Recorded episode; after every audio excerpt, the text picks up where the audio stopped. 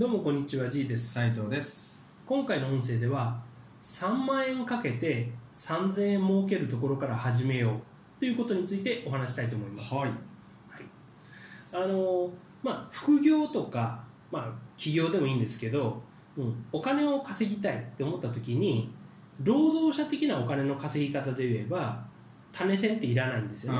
自分の体力とか時間とかそういったリソースを種銭として使って差し出してお金を稼ぐので一見財布から、えー物理的に出ていくものっていうのはないわけうです、ん。うん。つまり物理以外のものを提供して物理的なお金をもらうわけですよね、はところが自分で価値を生み出す経営者コースというかそういった自分でビジネスをする場合っていうのは元手ゼロっていうのは非常に難しいわけなんですよね、うん。やはり何かのその種銭的なものっていうのがいるわけです、うん、それがその仕組みを学ぶための、えー教材費だったりもしくは仕入れをするためのお金であったり、うん、広告費であったりするわけですね、うん、で、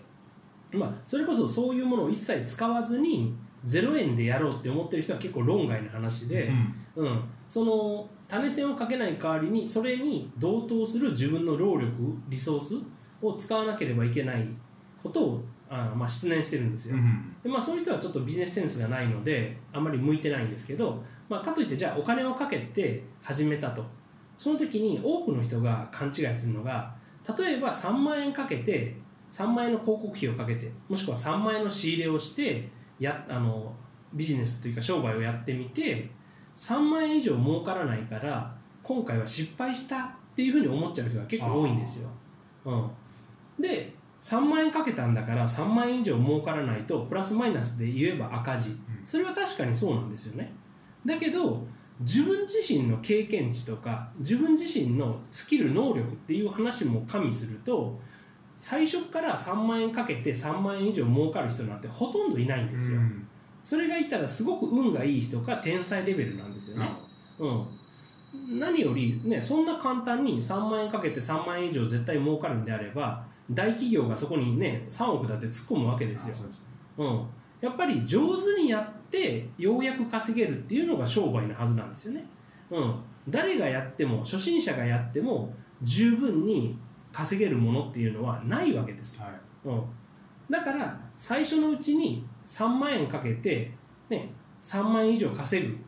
まあそれはほぼ不可能な話なんです、うん。その不可能なことを自分のゴールにしてしまうから目標に考えてしまうから、うん、本当は失敗してないのに失敗だというふうに思い込んでしまうんですよね。あその結果もうそれは失敗したからやらないじゃないですか、ーうん。で、うん、そこで終わってしまって自分の自分自身にもうスキルもたまらないし成功するまでやるっていうことも起きないわけですよ、うん、でまたなんか次の次は何をしようかなっていう次の青い鳥探しになっちゃうんですよね。はい。だから本当に大事なのはまず3万円かけてその1割でいい3000円でいいから稼げるようになるっていうことが大事なんですよ、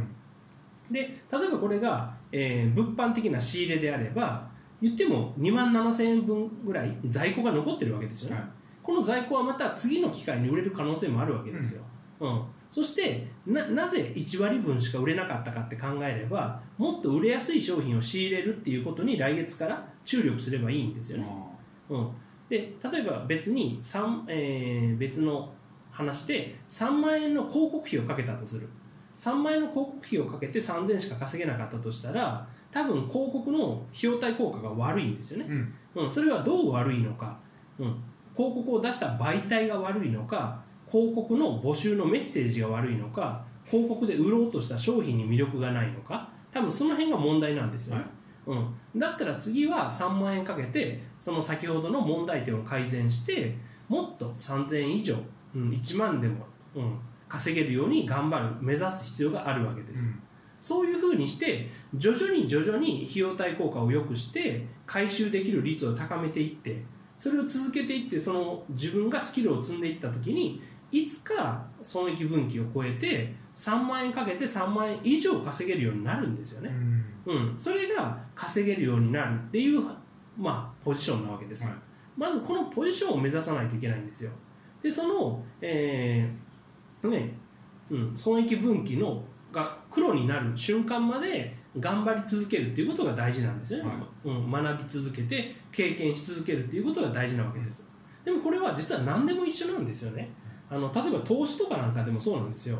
投資をギャンブルみたいに思ってる人は何か正解のロジックみたいなのがあってそれをそのまんま、えー、学んで実践すれば儲かると思ってる、うん、だから種銭が減ればもうイコール負けとか失敗っていうふうに考えがちなんですよね。でもそういう人は大体にあの儲かるところまで続けられないんですよ、